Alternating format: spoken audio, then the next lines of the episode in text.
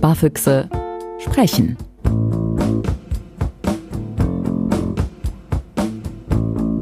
Über Geld spricht man nicht. Völliger Blödsinn.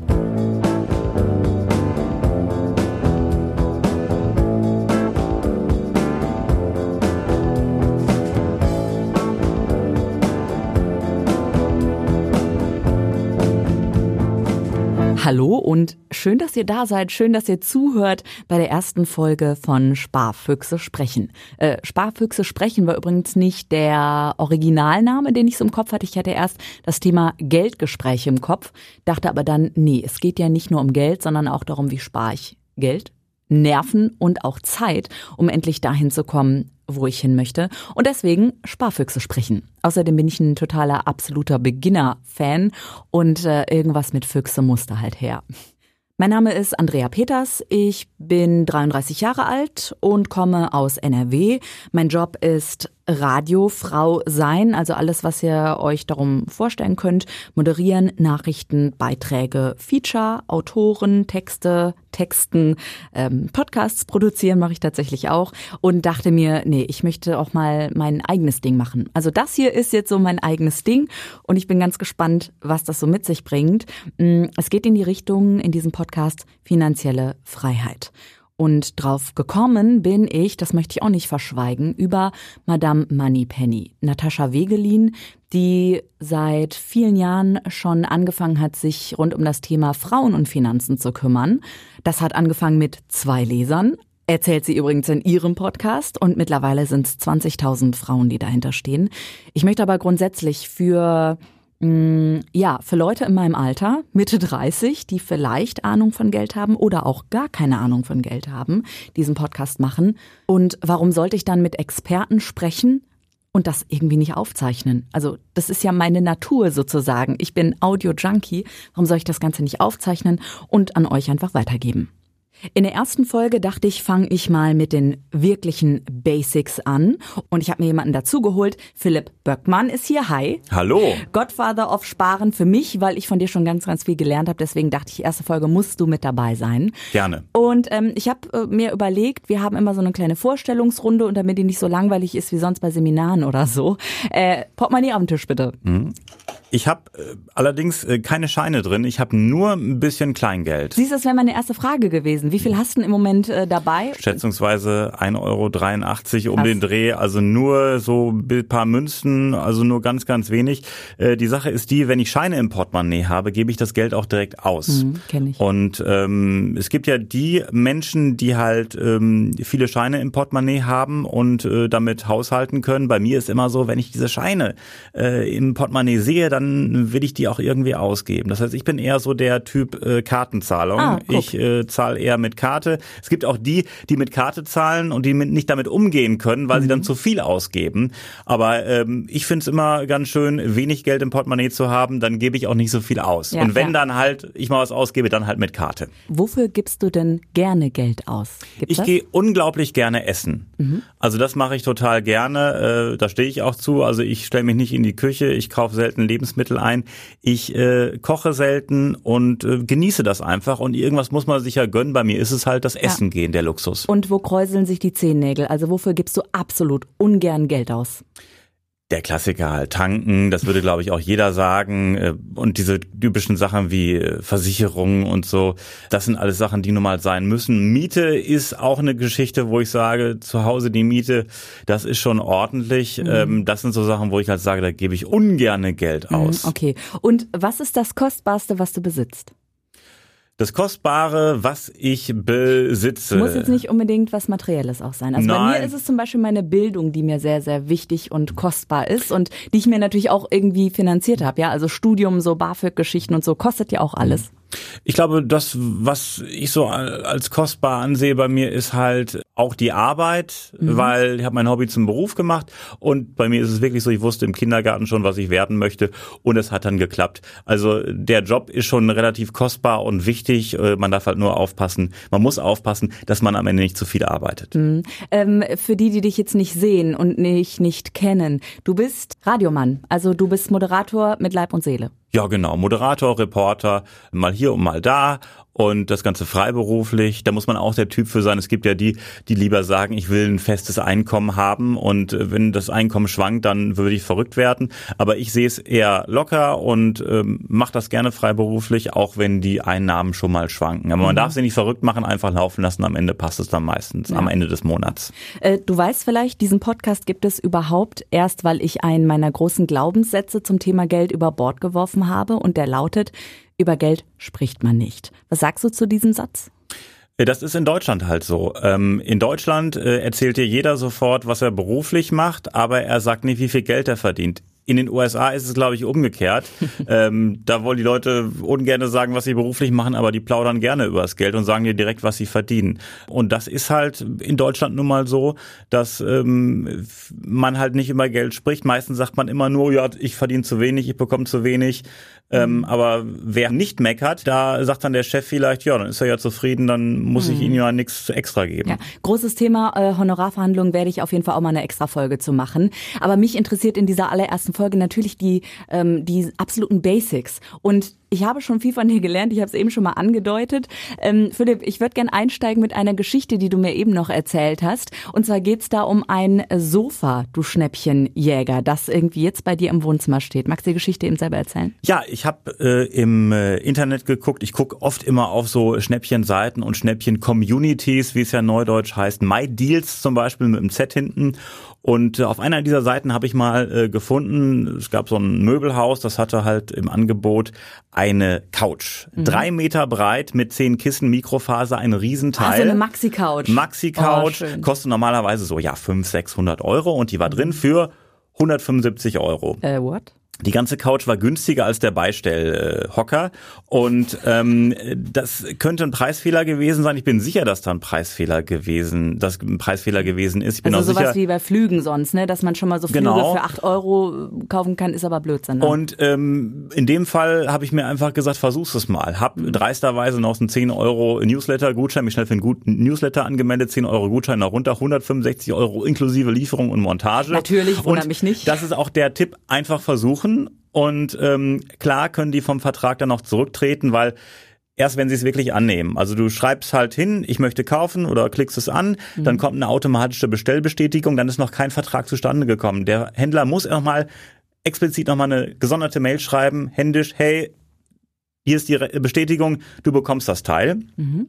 Ich habe nicht damit gerechnet, dass sie es wirklich liefern. Ich habe einfach mal direkt bezahlt per PayPal, dass ich sozusagen meinen Vertrag äh, erfüllt habe ja. und mal abgewartet. Und sie haben das wirklich dann äh, nach vier, fünf Wochen geliefert, das gute Stück. Und seitdem äh, kann ich auch unten, äh, also ich habe so, ein, so eine Wendeltreppe nach oben, wo ich dann halt Schlafzimmer und auch ähm, einen Schreibtisch habe. Unten kann ich wunderbar jetzt auch Fernsehen gucken im Wohnzimmer und mich dann auch hinlegen. Also Wohnzimmer ausgestattet für unter ja. 200 Euro, kannst du sagen.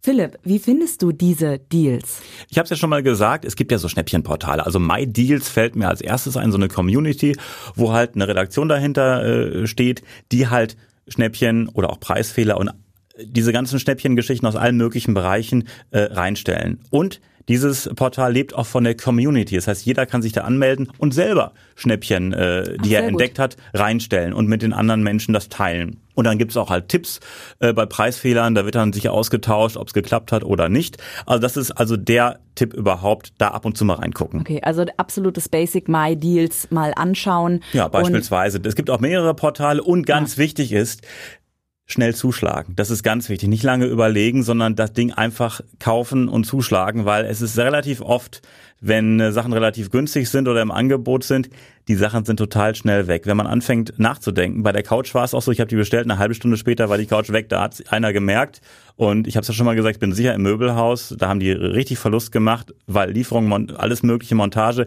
durch eine Spedition, schön in dritten Stock, das kostet natürlich richtig Asche und da haben die ordentlich Geld verbrannt. Ich bin sicher, der, der das da versehentlich falsch eingestellt hat oder irgendwie der dafür verantwortlich war, der musste erstmal zum Chef und antanzen. Ja. Ich würde gerne noch einen zweiten Online-Tipp von dir haben, bevor wir dann vielleicht mal ins wahre Leben einfach mhm. rüberkommen zu dir auf die Couch ja. gedanklich.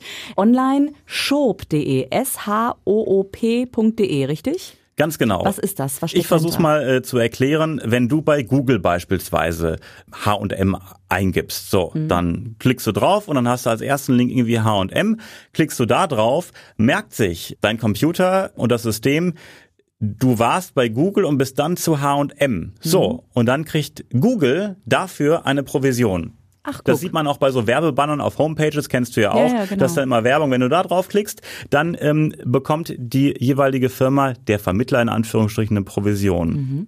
Schob funktioniert folgendermaßen. Du meldest dich da an, äh, klickst halt von dieser Schob-Seite auf den jeweiligen Händler und dann wirst du an der Provision beteiligt. Sehr gut. Das heißt, nicht Google bekommt mein Geld, sondern ein Teil Schob und ein Teil ich selbst einfach. Genau. Und beispielsweise, jetzt hatten sie eine Aktion, wenn du bei Check24, Tarifcheck oder Verivox, wie sie auch immer heißen. Autowechsel, Stromwechsel. Autowechsel sowas. Mhm. beispielsweise gab es eine Aktion. Der äh, normale Schnäppchenfuchs, der äh, meint, er wäre clever, geht direkt auf Check24, Tarifcheck ja, oder Dings und schließt halt eine Autoversicherung ab. Ja. Aber es gibt halt bei Schob, äh, gab es neulich die Aktion, du bekommst 60 Euro obendrauf in Bar halt. Das heißt, du bekommst den günstigsten Preis in Anführungsstrichen, der dir da ausgeworfen wird, für das du dich entscheidest, schließt ganz normal auf der jeweiligen Seite ab und bekommst nochmal oben drauf äh, 60 Euro und das ist halt eine Geschichte. Ich habe da innerhalb von zwei, zweieinhalb Jahren schon 1500 Euro gemacht. Wahnsinn. Ähm, die Gefahr ist natürlich, dass du eher zu viel als zu wenig kaufst, aber ich gucke immer, dass ich es nicht übertreibe und immer so die Sachen, die eh notwendig sind, hm, äh, okay. abschließe. Also am besten, ähm, bevor ich online shoppen gehe, erstmal auf Shop und dann auf diejenige Seite, wo ich kaufen möchte. Oder ich weiß, weiß vielleicht, wo ich schon was kaufen möchte, habe mir vorher was ausgesucht und gehe dann auf shop.de und dann eben auf mein Vergleichsportal. Ganz, so, ganz genau. Es müssen nicht nur Vergleichsportale sein, wie gesagt H&M, Klamottenladen. Mhm. Aus allen möglichen Bereichen äh, gibt's da Online-Shops. Äh, selbst wenn du bei Ebay was ersteigerst, Ach, gibt's äh, zwei Prozent äh, wieder zurück von dem Umsatz halt. Juhu. Und das läppert sich halt dann auch aufs Jahr gesehen, wenn man das so sieht. Ne? Also wenn du sagst, du hast zweieinhalb Jahren oder was? Ja, 1500 so um den Dreh. Ja. Äh, das ist schon eine Menge. Die haben auch Sonderaktionen, wenn du dann Liefer Lieferando oder was es da alles gibt, haben die so Aktionen an manchen Tagen, also Sonntagen, äh, da ist es dann so, dass du auch mal 50 Prozent wieder bekommst, halt vom Netto-Einkaufswert halt. Ja. Da kannst du schon ordentlich sparen. Mhm. Sag mal mit dem Geld, was du dann so äh, sparst, weil du sparst ja auf jeder Ebene. Wir werden vielleicht noch mal eine andere Podcast-Folge dazu machen oder eine Rubrik sogar mit deinen Spartipps. Dazu mhm. kann ich mir auch vorstellen.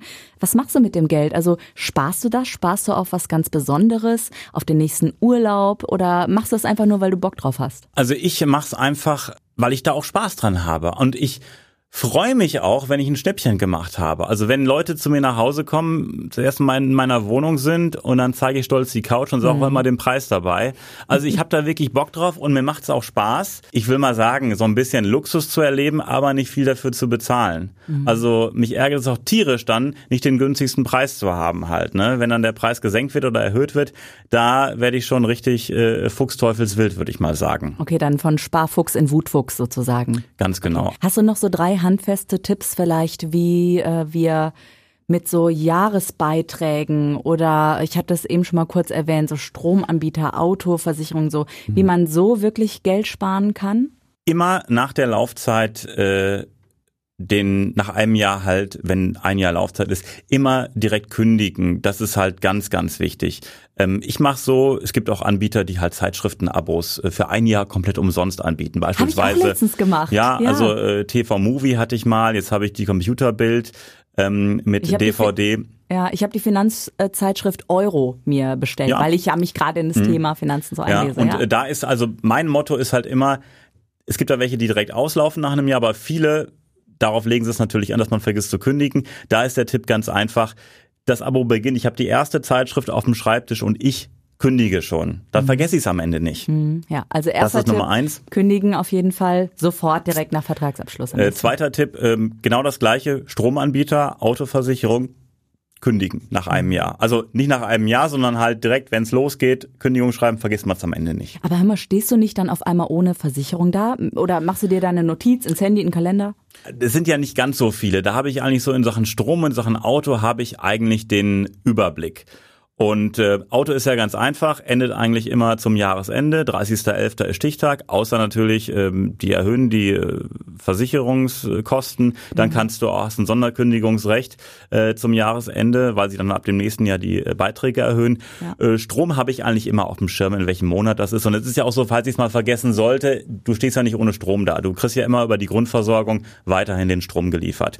Handyvertrag ist eigentlich auch die Geschichte äh, bloß in irgendwelchen Handyshops abschließen, die kriegen halt die riesen Mega-Provision. Ja, und kein Knebelvertrag für 24 Monate oder genau, so. Genau, also ich habe zum Beispiel kündbar. einen äh, Handyvertrag monatlich kündbar. Mhm. Du bekommst, ähm, mittlerweile bekommst du äh, drei Gigabyte im ähm, Flatrate im äh, O2-Netz mit LTE und Flatrate in alle Netze für 7,99 Euro, mhm. sogar monatlich ja. kündbar.